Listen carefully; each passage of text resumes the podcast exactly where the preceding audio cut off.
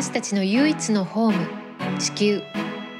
美しい地球を守り次世代へバトンを渡すため今を生きる私たちにできることとは。エメラルドプラクティシズでは暮らしをよりグリーンにする情報を発信。エメラルドのようにキラキラと輝く未来へタオとゲストがナビゲートをいたします。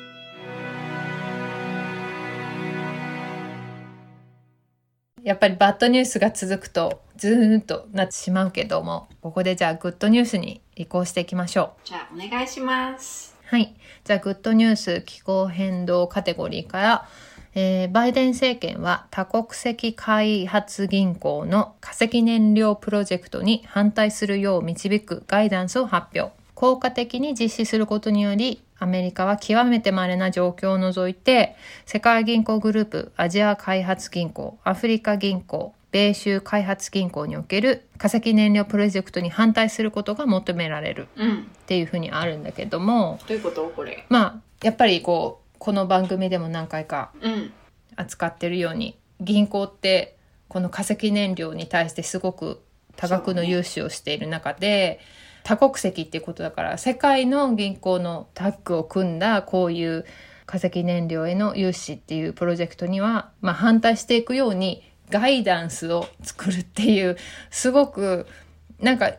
一見聞こえがいいんだけど、すごいいっぱい抜け道がありそうだなっていう。で、すでにまあ、うんニュースの中でも、まあ、極めて稀な状況を除いてっていうふうに書いてあって、それって何なんだろうっていうのはあるんだけども、まあ、そうだね、その一つの、そう大ベストっていうか、銀行と化石燃料のこの強い良くない絆っていうものをブレイクしていく流れになっていくといいなと思ってピックアップしたニュースです。そうだね、うん、それが本当に必要だよね。お金の流れを、どこの産業のお金が流れるかを変えていかないと。だから、化石燃料プロジェクトに反対することを導くガイダンスって必要だろうな。うん、みんなが守るかどうかは別として。そうだね。うん、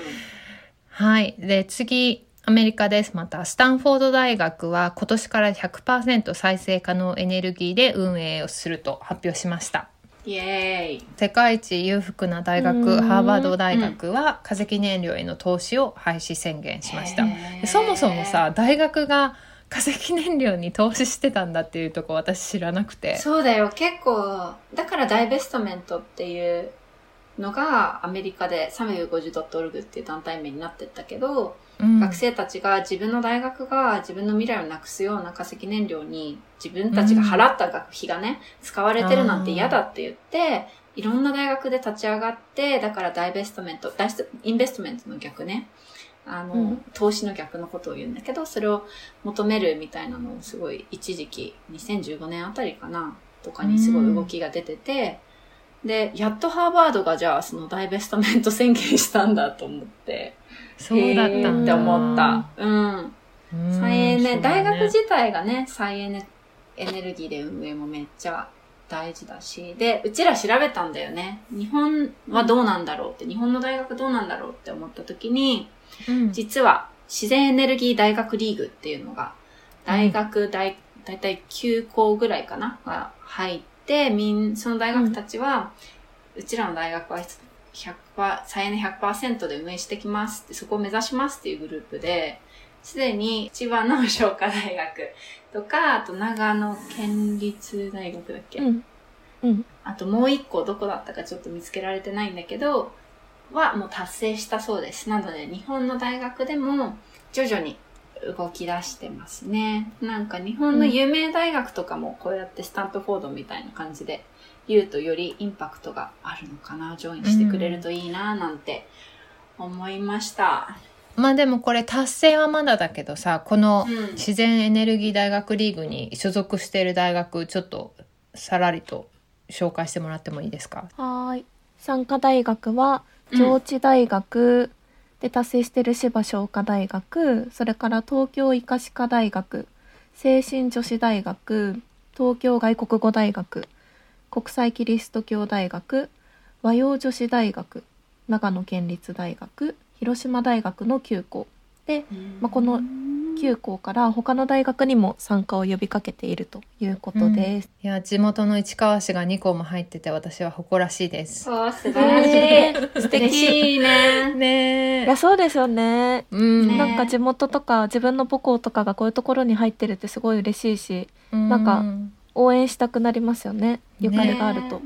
なんかねこれ聞いてるみんなも自分の母校になんか問いかけてみるっていうのもありかもね接点あったりしたら、うんうん、ね。確かに確かに。やってみよう、えー、次は自動車業界について、うん、イギリスイングランドでは新築の家に EV 車のチャージャーを設備することを義務付けるとしました、うん、これもすごいなと思って。ね、うん、新しい家には絶対その電気自動車がチャージできるようにもうマストでつけましょうということです。でニューヨークはカリフォルニアに続き2035年までに販売される乗用車は全てゼロエミッションにすると発表しました。えーと、乗用車に限定されているので、まあ、コマーシャルに使われるトラックだったりとか、まあ、そういうのはちょっと入ってこないのかなっていうのは残念なところですが、うんうん、まあ前進というところで。そうだね、はい。トラックって一番結局一番かどうかわかんないけどすごく走るじゃん。そうだね物運ぶのにでそれの EV 化ってすっごい大事だなって日本でさうん、あの道路走っててもトラック見ながら思うんだけど、ね、目の前に走ってるトラック。本当に思う。そう。で、でもそこがリードしてるのが中国なんだよね。めっちゃ今そのトラック、なんかテスラとかもトラックすっごいおしゃれな感じのやってた、ね、大型化トラックの開発したとかいうのあるけど、なんかそれよりも手がつけやすそうな感じの、一般に普及しやすそうな開発をめっちゃ中国の自動車会社が進めてるっていうので、なんかいいな、日本もそういう風になってかないかなと思ったりしております。うそうだね。はい。じゃあ次お願いします。はい、あ、これ私から。再エネが日本でも普及していくために、送電網をね、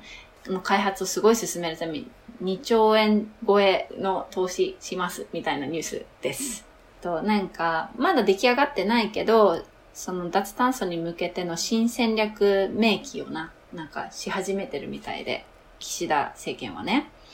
で、その中で、やっぱり今年の冬もすごく寒くって、結果みんな電気とか暖房を使うことで、エネルギー不足みたいな、一部に都心とかですごく電気使いすぎたせいで、そこに十分電気が届かなかったとか、まあ、すでにその化石燃料ベースの火力発電所があっても、いろいろすでに電気の問題がある中で、こう、足りないところに電気があるところからね、他の地方とか、すぐ運べるようなその送電網をしっかり作っていくことで、えっ、ー、と、うん、エネルギー不足が日本全体で起きないようにするっていうことを進めるって言ってるの。で、その時に今の状態だと再エネの電気よりも火力発電って言われるその温室効果ガスをめっちゃ出しちゃうような発電所が優先された形の送電網なんだって張り巡らされてるのが。だからそこを今後どっちにしろ再エネをめっちゃ普及していかないといけないんだから、再エネが普及しやすいような形の送電網にしていきましょうっていうクリーンエネルギー戦略っていうものをね、うん、今年の6月に出す予定みたい。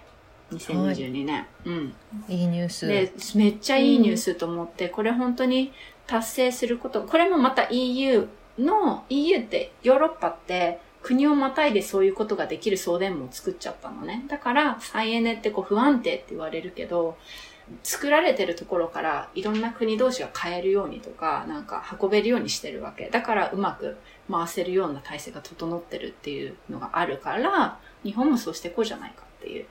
感じですね。うんうん、はい。素晴らしいです。うん。はい、次お願いします。はい。じゃあ、えっと、嬉しいニュースですね。と、真鍋淑郎さんがノーベル物理学賞を受賞というニュースです。結構大きいニュースになってて、うん、私のおばあちゃんとかもこれ知っててね私に連絡くれたりしたんですけど。おばあちゃん。はいその受賞理由なんですけど、うん、現代の気候の研究の基礎になったまあ、気候モデルというのを50年以上前からリードしてきたのがこの真鍋さんなんですね。で私たちは今その気候変動とか地球温暖化のことを、まあ、二酸化炭素の濃度が上昇すると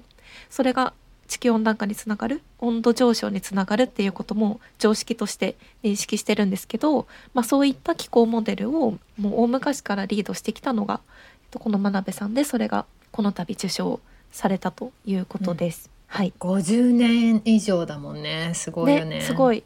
で、うん、私一つこれで面白かったのがなんかこれについてあの江守さんたちがなんか YouTube で、うん、なんかその真鍋さんの何がすごいかを語り合う会みたいのやってたんですけど、うん、そうその中でいろんなこう真鍋さんにゆかりがある方々が集まって話してる中でそのなんでこういう発見を真鍋さんがしたかみたいな話で、うん、キュリオシティドリブンって言ってたんですよ。うんうんうん要はやらなきゃいけないから研究したっていう話じゃなくて自分の好奇心が原動力になって見つけ出した発見だったみたいな。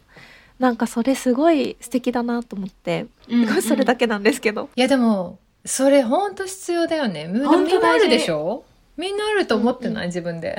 そんなことない？え、何そうそうそう。curiosity は、やっぱり私、うん、ね、うん、人間でいる中で一番素敵な素質だなと思う。あ、もう全然カットしていいんだけど言っていい、言っていいよ。最近ね、そのエリザベス・ギルバートの The Big Magic っていうのを Audible で聞いてたの、運転しながら。で、うん、その中で、そのインスピレーションとか、そのパッションとか、情熱注げるもの、いや、今情熱注げるもの何かなってちょっと考え直してる時なんだけど、情熱にたどり着くには、好奇心、 curiosity をどんな小さなキュリオシティ、好奇心でもいいから追っていくのが大事って言ってて、で、それをずっとずっと細かく見て追っていくと、結果的にパッション注げるものに出会えるよっていう、宇宙はなんかそういうふうに人間がね、なんか自分にとって情熱注げる、この地球でやりたいことみたいなことをなんか見つけられるようにそういういろんなね、キュリオシティさんとか、なんかパッションさんとか、インスピレーションさんとかいろんな人がいるんだよみたいな人じゃないけど、ん、なんかそういう話があって、んなんかやっぱりさみんな何か才能を持ってるじゃんみんなそう感じないと思うけど私もそれ感じれないことがすごく多いけどでも結局この好奇心って本当大事だよねって。うんすっごい大事だと思う。超大事だよね。めっちゃいい話。うん。うん、はい。真鍋さん素晴らしい。素晴らしい。希望だよね。このニュース。うん、なんか日本ってやっぱさ、会議論がすごく世界的に見てもでかいっていうか、その声がすごく大きすぎるせいで、その自然科学を信じますかっていう世論調査で日本ってかなり下の方なの。なんか、最近気候変動のニュース見てても広告でさ、東大の教授が温暖化は嘘だって言ったっていう広告がさ、バンバン流れてきたりするわけ。なるほどね。っていうぐらい、本屋さん行ってもさ、会議論の本がメインのバーンって出てたりとかさ、うん、なんか、信じ、その、自然科学を信じないような、えっ、ー、と、学者さん、まあでもその人たちはその人たちの自然科学、これはありますっていうのもあるんだろうけど、なんか世界的に見ても結構問題だなって感じてる中で、こういう本当に真鍋さん、日本人の学者さんがノーベル賞を受賞したって、気候変動に関して。これはね、もうなんか、すごくこの日本に、特に日本における問題に対して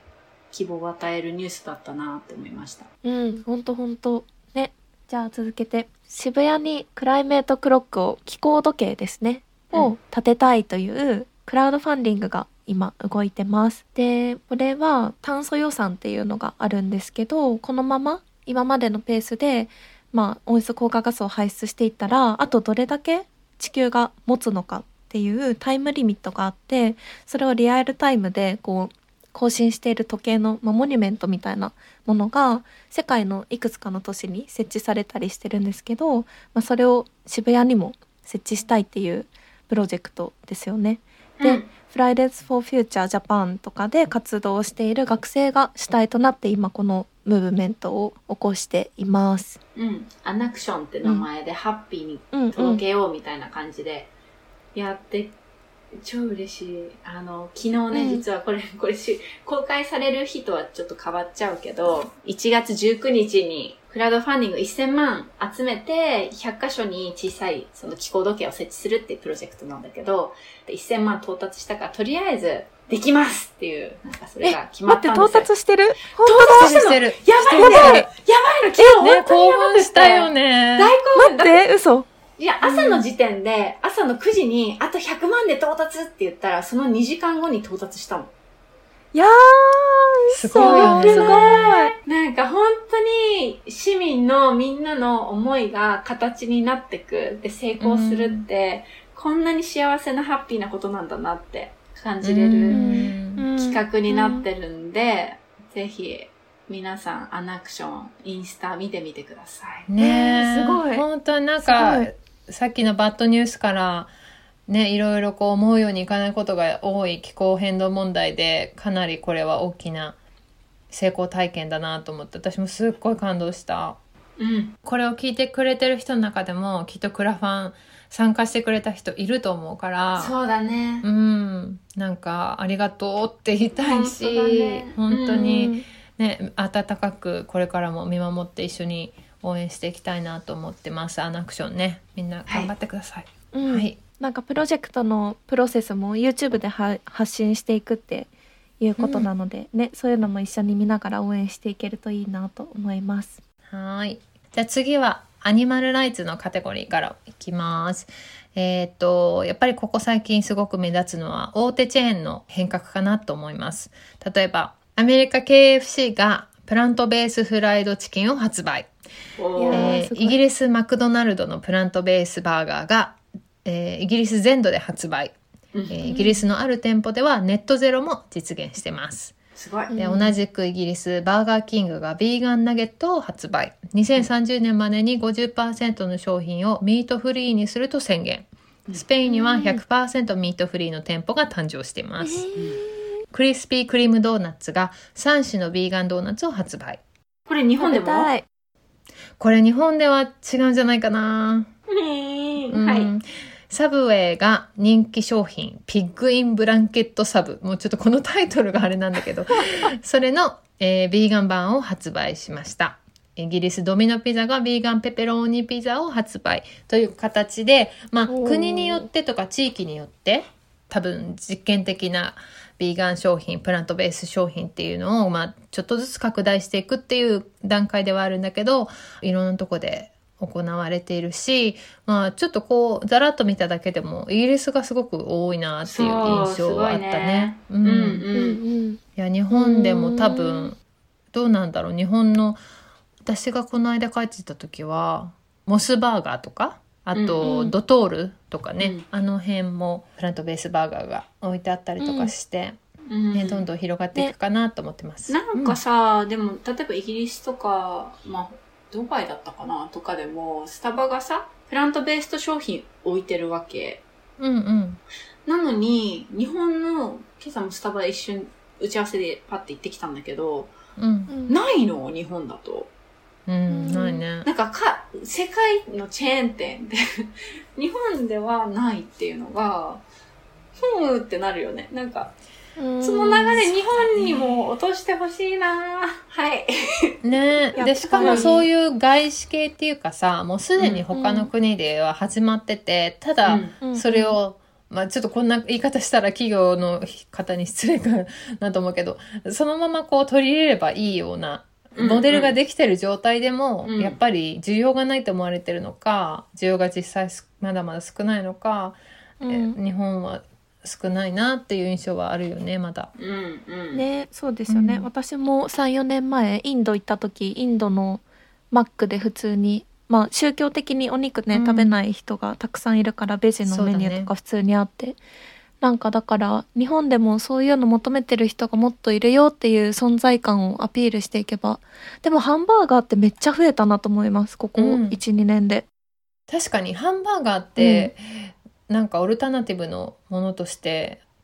すごく最初に出てきた分バラエティーもあるし、うんうん、なんか浸透率は高いなと思う。うん、なんかもうちょっと本当に、うん、なんだろうね和食とかでもそうだし日本人の馴染みのある料理の中でもプラントベースの種類が増えたりとかさあと不満なのはさこっち、うん、まあカリフォルニアは特別だとは思うけどラーメン屋さん行ったらほぼ絶対ビーガンかベジタリアンのメニューあるんだよね。で日本でにラーメンって日本？でにねこうエスタブリッシュした食べ物だけどさ日本ではやっぱりそれそういう動きってまだまだ少ないでしょ？そうね、うん、なんかさ、ね、リリアン最近白馬に移住したんだけど、うん、白馬結構やっぱ外国人が多いからかラーメン屋さん、うんうんあ、ないんだなと思ってたら、なんか英語でのウェブサイトになった時に、ベジタリンラーメンって書いてて、え、うん、あるんじゃんと思って、電話したら、あ、ありますよって言われて、なんか結構ね、白馬村にいるんだけど、あの、ビーガン、あの、バーガー屋さん行くと絶対ビーガンのあるし、なんか、近所にもそのオーガニックビーガンカフェがあるし、ビーガンだけじゃないか。でも、すごいね、田舎だけど充実してて、なんか、生活しやすい。土地柄ってあるよね、うん、絶対。あるある、うん。私逆のパターンある。それ、下北沢まで、うん、あの、Google マップで、ヴィーガンラーメンがあるっていうお店を調べて行って、うん、こう、券売機見たらなかったから、お店の人に、ヴィーガンラーメンもうないんですか？って言ったら、ああ、もうやめちゃったって言われた。わかるリアもそれ同じ経験した。多分どの、同じ会社だと思う。本当。リアンさ、食べてたのに、と思って。あ、そうなんだ。やっぱり、あんまり売り上げが上がらなかったのかな、その、メニューのね。残念だなでも最近2店ビーガンのお店下北に移住したから、うん、移転したからさなんかやっぱ来るんじゃない？下北これから。そうだね。うん。下北をなんか攻撃してあげちゃったけどその後は。いじゃあムーブオンします。はい。はい。えー、そうですね。はい。メルセデス・ベンツが新しい EV 車をヴィーガンレザーで発売。はい。えー、続けてルイ・ヴィトン初のコーン素材でできたヴィーガンスニーカーを発売、というような形でねこういう高級車だったりとか高級ブランドもこの流れを無視できない状態になってきてるなと思いました。うん、でもう一つ私が気になったついにイタリアがですねこのファーのために動物を飼育している農場を禁止すると発表しました。えイタリアは、うんこれで、えー、ヨーロッパの17カ国目になります。すごい。はい。えっ、と、アメリカ・マサチューセッツ州で養豚場のスペースを拡大。で、どういうことかというと、豚さんって本当に身動きが取れないストールというものに閉じ込められて、飼育されてる場合が多いんだけど、まあ、そこからせめて振り返ることができる大きさのケージに変えるっていうような、まあ、これはアニマルライツというよりはアニマルウェルフェアの方で、うん、あ進展があったニュースかなと思います。うん、で、まあ、養豚場といえば日本でもすごい大きなグッドニュースがあってですね、はい、日本ハム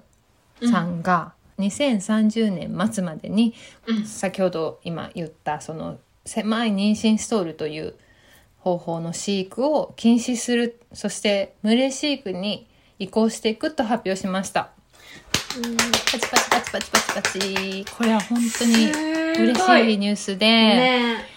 で私、あの、ペーターっていう、まあ、アニマルライツを提唱している団体さんの、えー、ビデオをね、えー、日本語ナレーションを数ヶ月前にさせてもらってあるんですけど、まあ、その割とすぐ直後にこのニュースが出て、まあ、私の、うんやったビデオがどうこうっていうよりもなんか自分がアクションしたことに対しての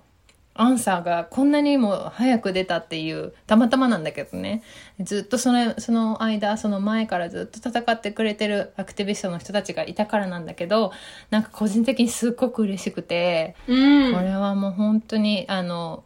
なかなか体験できない成功体験だなと思っていました。超嬉しい。私もこれあの、シェアしたりとかしたらさ、結構私の周りのインフルエンス力がある人とかもさ、え、署名したよとかいう連絡が来たぐらい、結構その日本ハムのその、豚さんの置かれてる状況にみんな衝撃を受けていて、だからこのグッドニュースシェアしなきゃって今改めて思った。ねなんかさ、やっぱり、家畜動物がどういう目に遭ってるかっていうのってお肉食べてる人の中でも知ってる人は結構いるんだけど多くの人がまあ海外でしょうみたいなさ、うん、なんか日本はもっとちゃんとしてるよって思ってる方が結構いるんじゃないかなって思っていて、でこれはやっぱりその日本ハムさんの、えー、と会社のロゴがヘルメット、ね、ヘルメットに入った、まあ、証拠ビデオっていうものが出た時にあそっかこれって海外だけの話じゃないんだ。私たちが食べてる身近な食品にもこういう暴力が含まれてるんだっていうのをなんかこうすごく広く知ってもらえたのじゃないかなと思って私もやってよかったなってすごく思った。一件でした。素晴らしいはい。進みます、はい、ちょっとこれ これちょっとあの一瞬面白いなと思ってしまう言いがちなんだけどすごく重要な件で、うん、えー、スペインでは離婚の際夫婦が離婚する際ペットを家族として扱う法律が制定されました。どういうことかというと、はい、夫婦が離婚する時にそこにまあ家だったり土地だったりそして子供がいた時に、まあ、その親権だったりものに対しての権利っていうものをまあ戦ったりとかまあ戦わなくてもね、えーと、話し合いでこうどちらがどの権利を持つかっていうのをこうやると思うんだけどペットもそれと同様に扱うっていうことを法律で決めるということで、まあこれはあのアニマルライツっていう観点では暴力とかそういうことではないけどもちゃんとその動物たちの権利を守っていこうっていう意味では面白い進展だなと思いました。ちゃんと人間以外の命のことを考えていくほ、なんかやっぱさ、人間のことで精一杯になりがちじゃん、人間の法律。うん、だって人間さえも大変な状況にあるから。でも、うん、他の生き物もすごく大変な中で、他の生き物たちのことも考える法律が作られ、もっともっと作られていく必要がある中で、いい例ですね、これは。はい。私も嬉しいです。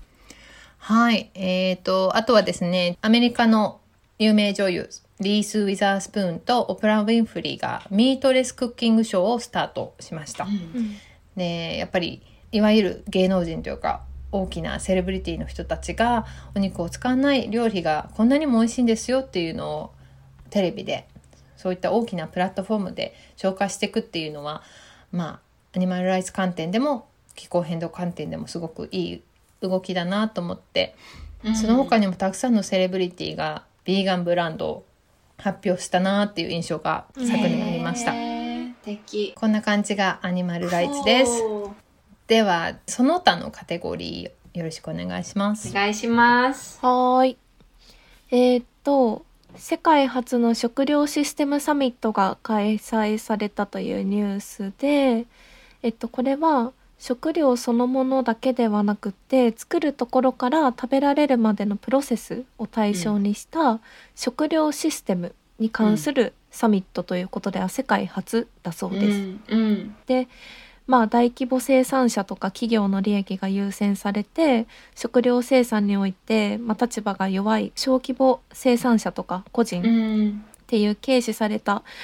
存在に、まあ、フォーカスを当てて、えっと、システムそのものを見直していく、まあ、場だったのかなと思います。うんうん、特にね、うん、気候変動このまま悪化しちゃうからさどうしても。あの、どんなに対策進めても、うんうん、そうなった時に、やっぱ私たちの食べ物がなくなっていく状況があるから、うん、今から食べ物をちゃんとみんなに届くためには、いろんな問題解決、世界規模で考えていく動きが起きてるって、あ、よかったなって思った、単純に。うん。うん、大きいね、これもね。うん。うん、はい。フィリピンにゼロ・ウェイスト島が誕生したということで、えっと、フィリピンってすごいいろんな島で成り立ってる国なんですけど、うん、アポ島という島がフィリピンで初めてゼロ・ウェイストになったと。で、まあ、1,000人ぐらいが暮らしている島なんですけど1年間ゼロ・ウェイストの取り組みを継続して、まあ、認定されたということです。へすごくない？行ってみたいよね確かに行ってみたい。1000人がさ、みんなでさ、1年間ゼロ・ウェイストやってみようみたいなさ、やったってことでしょ？確かに想像できない。すごい。すごくない？それ。本当に、うん、そうですね。でなんか具体的にはまあその現地の NGO などの力を借りながら一緒にやったということなんですけど例えば、うん、えーと、ゴミの分別方法の周知であったりとか、うん、えーと、分別収集システムの構築であったりとかあとは堆肥化あの、する実践とかあと資源回収施設の設置とかえっと、廃棄物評価などまざ、まざな観点から、えっと、実践したりトレーニングをしたということですね。うん素敵だね。面白い。しかも、ゴミ拾い海岸をきれいにしても長居することがあるけど、まあきれいにしてるってことだよね。でもなんか切ないなと思ったのがやっぱり自分たちがこれだけ努力をしていても、うん、他の島とか他の国から出されたゴミが結局自分たちのところに流れ着いてしまう、うん、やっぱりこう地球ってつながってるんだなって改めてね、実感するポイントでもあるんですけど。だからこのこういう島が出てくることはとってもグッドニュースだし後に続いていくことがすごい大事かなと思いました。うん、そうだね。なんか、うん、完璧ゼロウェイストではないけど、日本もさ、上勝町がすごい最初にゼロウェイスト分別48種類か7種類で始めたっていうのが、うん、実は今もすでに結構いろんな自治体がそんぐらいのレベルの分別をしてるところも出てきたりしていて、うん、なんか、ね、やっぱり一個事例ができるって、いろんなところにインスピレーションとね、やる気を、好奇心とやる気を与えますよね。うん、はい、あとやっぱりあそこができるんだったらうちもできるはずっていう感覚ってさやっぱこう、いいなと思ってて、うん、私、この年始にねドイツのベルリンに行く予定があって行っていたんだけど、うん、あのベルリンは本当にエコな暮らしをすごく根底にずっとこうファンデーションとして長い間もファッションとかトレンドではなくて根付いてるなっていうのがすごい感じられてまずやっぱりこう、買い物行ってもプラスチックがすごく少ない。プラスチックに包まれてるものは本当に少ないしあと、買い物袋のレジ袋みたいなのを使ってる人もほぼゼロだしレストランとか行って例えばテイクアウトしてもリターン容器にしますかっていうようなことを聞いてくれたりとかして、うん、でそのタッパーウェアみたいなさ、まあ、うん。うん、あの何でできてるかはちょっとお店によって違うかもしれないけど少し値段は変わってくるんだけども要はちゃんと洗って返すことによってそれだけ値引きされるからみんなね、うん、近所に住んでる人はそっちの方がお得になるわけで率先してやるよね。でコーヒーとかもリキャップっていうブランドがいろんなところにこう提供してそこで飲んだものを違うお店でも返せるっていうようなことをやってたり。あととにかくビーガンレストランが多いしどこのレストランに行ってもビーガンメニューが絶対にある。そうなの。そうなの。本当に住みたいと思った。わかるわかる。なんか。ねどうしようなんか例えばさリリアン旅しててハッピーカウってアプリでビーガンのレストラン探すんだけど、ベルリン全然見つかんなくって、で、なんか、現地の人に言った、え、だって全部のお店でビーガンあるもん、みたいな。そうなんだよね。やばそう。やばくない、最高、ね、探さなくていいの。そう、本当にびっくりした。あ、こんなに住みやすい国が世界のね、大きな都市であるんだと思ったら、やっぱり、うちもできるんじゃないかって思ってほしいなっていう、ね、そういう自治体とかね、大きなシティとかで。うんうん、っていう。え、そうですよ。だって、ドイツなんて、やっぱりビールとソーセージの国じゃないですか。うんうん、イメージはね。だからすごいそうそうそうお肉の文化それこそ根付いてるはずだけどそんなに大転換ができてるってすごい嬉しいニュースニュースっていうかすごいことですよね。うん、ねみんな自転車で移動してるし、なんか。そうそうそう。交通もやっぱり、あの、すごい便利だなと思ったし、トラムでこう、うん、どこにでも行けるし、あ、あともう一つすごい大切だった。カーシェアアプリっていうのがすごい便利で、日本もあるとは思うんだけど、もう、ちょっと歩いたら20分。でも急いでるからちょっと車乗りたいみたいな。でもタクシーもな、みたいな時に、本当にアプリをパッて開いて、自分の徒歩圏内に15台ぐらい車がバッてあるのね。で、それに認証コードでアンロックして、車をそのまま運転できてどこにでもちゃんとしたパーキングそのストリートパーキングでちゃんと止めていいですよっていうところだったらそのまま乗り捨てできるっていうのがすごい便利で。便利だよね。リリもシアトルでそれ使って、うん、なんで便利なんだろうと思って。ねえ、うん、あれ本当にもっと日本であるんだけどさ、なんか、やっぱり。乗り捨てできないよ、でも日本は。乗り捨てもあれだし、うん、その、やっぱりこう、今、急に必要とかさ、言った時に、二駅先に行ったらあるとかさ、それってやっぱり使えないじゃん。そういった意味ではね。そう、だからそこどんどんうん、それって EV 車だった？それともガソリン車 EV 車もあったんだけど、うんうん、聞いたら、その、例えば BMW とか、フォルクスワーゲンとかっていうブランドが、うん、えっ、ー、と、提供してるから、うん、まあそういうガソリン車もまだまだあるし、中には、あの EV 車もあるっていう感じだった。で、選べるのもできたはず。例えば AV にしか乗りたくないって言ったら EV を探してそこまで行ったりとかもできたはず。へえ。あのエクスペリアっていう旅行会社グローバルの有名なところあると思うんですけど、そこが調査したトラベルバリューインデックスっていうのがあって、うんうん、でその調査結果がちょっと面白くてサステナブルツーリズムっていうのがちょっとトレンドみたいな感じであるんですけどそれに対するこう関心が高まってるっていう結果が出てて5人のうち3人が環境に優しい方法で旅行するためなら料金が高くなっても構わないと回答してるというような結果が出てたりします。うん、で今のうん、えっと世界で。で、うん、日本はちょっと平均より、えっと、低くて8カ国中最低だったあれ、あれ、ニュースかなみたいな。ちょっと、ちょっとここはバットなんですけど、まあ世界的に見たら、すごくそういうこう価値観の変化が見られてて、うんで、あのさっきまで話してたようなことって自分が暮らすことをイメージしてもあ暮らしやすそうだな暮らしてみたいと思うんですけど多分旅っていう観点でもこれからどんどん。そういうことが高まってくるのかなと思ってて、まあ、楽しみだし。う、うん、なんかやっぱり実際その社会にどういうふうに実装されてるかをこの目で見てみたいって思う気持ち私は結構あったりするので、うんうん、なんかそれがね旅の中で実現できたらすごくいいなと思うし。はい。次お願いします。日本のニュースで国土の30%以上を自然保護区などにすると。で、まあ、生物多様性を保全するっていう動きが環境省でえっ、ー、と、あります。これ私大興奮です。そうだね。超嬉しいんだけど。えー、だって嬉しいですね。3分の1。なんかさ、本当森林を再生することが生物多様性を守れるって思ってるし、私たちの美味しい空気と水と土地と何もかも助けてくれると思ってる中で、それだけの場所が保護区になったらさ、うん、その保護区を森林再生することできるじゃん。林業とは別に手を、手を加えないところになるわけじゃん。だったら元の状態に戻していくっていうプロジェクトがすごくそこの土地でしやすくなるんじゃないかなと思って。うん、だって日本のほとんどの土地がさ、もう結局壊された上でのなんか単一の木が植えられちゃってて、それは元々の姿じゃなくて生物多様性を保ちづらい状況だから、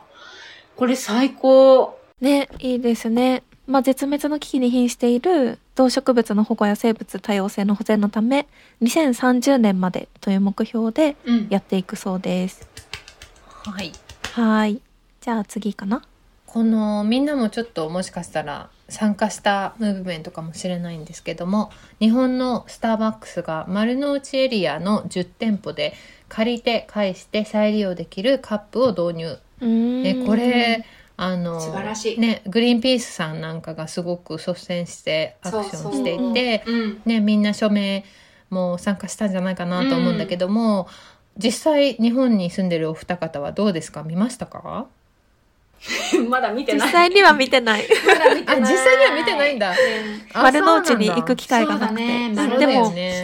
ニュースではかなり見ましたよ。このプログラムの面白いところが、なんかアプリ、LINE アカウントと連携してるサービスを利用すると、これによって削減できた廃棄物とか CO2 の量が可視化されて見ることができる。だから自分がどういうふうに環境貢献できたかを実感できるっていう機能があったりとか、まあ、この貸し出してるカップが保冷保温性が高いものだったりとか多分いつもマイカップ持ち歩いてる人ってそれが一つ荷物になってると思うんですけど、まあ、手ぶらで来店して洗わずに返却できて再利用が、えっと、してもらえるっていうところがポイントになってるそうです。利用してみたい。いできる人はやってみてください。ね、じゃあ次は、えっと、ユニリーバと花王が手を組んで容器から容器、まあ、水平リサイクルっていうことなのかなと思いますけどそのリサイクルを、えっと、一緒にやっていくっていうニュースがありました。でこれスタートしたのは2021年の6月みたいなんですけど要は同じ生活消費財とかを、えっと、主としている業界の違う会社が一緒にコラボレーションしてこういったサステナブルに向けた取り組みをやってるっていうのは結構面白いなと思ったのでピックアップしてみました。うん。やっぱりライバル会社ね競合がこういうふうにタッグを組むっていうのは、もう絶対的にこの気候変動とか環境汚染では不可避っていうかやっていかないといけない問題の中で日本もついにこういうのができてくるっていうのはいいなと思った。はいじゃあここからはちょっとこうグッドなんだけどちょっと不十分かなと思うのを私がいくつかあみんなも書いてくれてるね、えっと、選んでくれたので行ってきます。えっとフランスの大手銀行日本でいうゆうちょ的なゆうちょ銀行的なラバンクポストっていうのがあるんだけどもそこが、えーと、化石燃料会社に対しての融資などのサービスを2030年までに廃止っていうことなので、えーとまあ、うん、フランス最大級の大手銀行がこう発表したことはいいんだけども、まあ、2030年かっていうちょっとねなんか先だなっていう感じがして同じようにバイデン大統領は2030年までに全政府機関の運営をカーボンフリーにする。そして2035年までに全公用車でガソリン車を購入することをやめると宣言した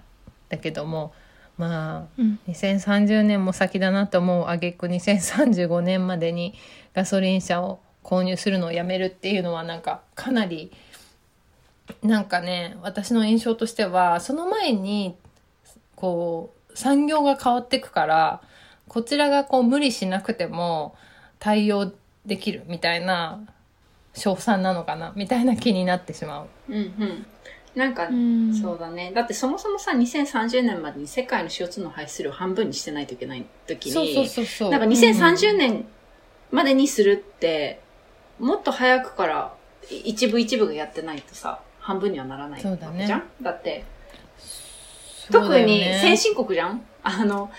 人々が一応生活、ベースとなる生活基準を持ってるから、これからもっと開発しなきゃいけない国ではないわけだから。うん。えー、でもまあ宣言する方がいいのかなどうなんだろうね。全くしないよりかはやっぱした方がいいと思う思うけど。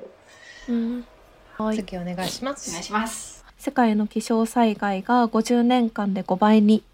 で経済損失も3.6兆ドルというような発表が世界気象機関からありました、うん、まあ、暴風雨とか洪水干ばつといった世界の気象災害の数が、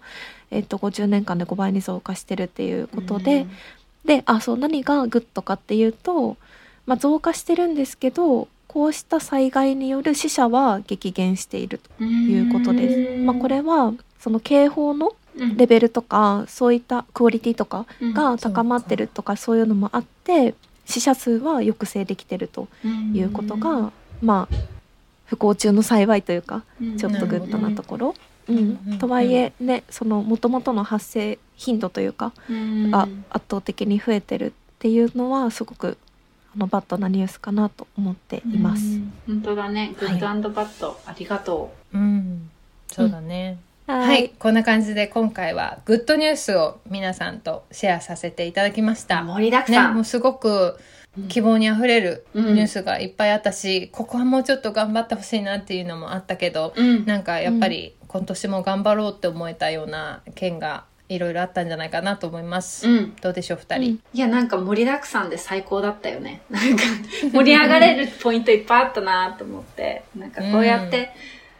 なんか悲しい現実が日々あるけど、その中でも行動することでこれだけいいことが起きるんだなって思うとさ、せっかく生きてるんだから、なんかいいことに向けて命使えるなってインスピレーションもいっぱい改めて感じました。はい。うん。んとですね、なんか企業とか地域とかそういう単位で取り組み、ね、実際にこうやって見てみると、ああ、いろいろあったんだなっていうのが改めてね、実感できてでもそれをこう後押ししてるのは市民の声なんだなって思うと私も市民としてもっともっとやっていきたいっていう気持ちももっと高まって、ね、2022年はもっともっと加速させていきたいなと思いました。はい。じゃあみんなよろしくね今年も。ありがとう、はい、いかちゃん。よろしくお願いします。よろしくお願いします。お願いします。じゃあ今回はこの辺で失礼します。エメラルドプラクティシズでは Twitter や Instagram でも随時情報をアップしているのでそちらのフォローもよろしくお願いいたします。それではまた次回。コーホストはオノリリアン。監修は大井ゆいか音楽はジェームス・マレンがお届けいたしました。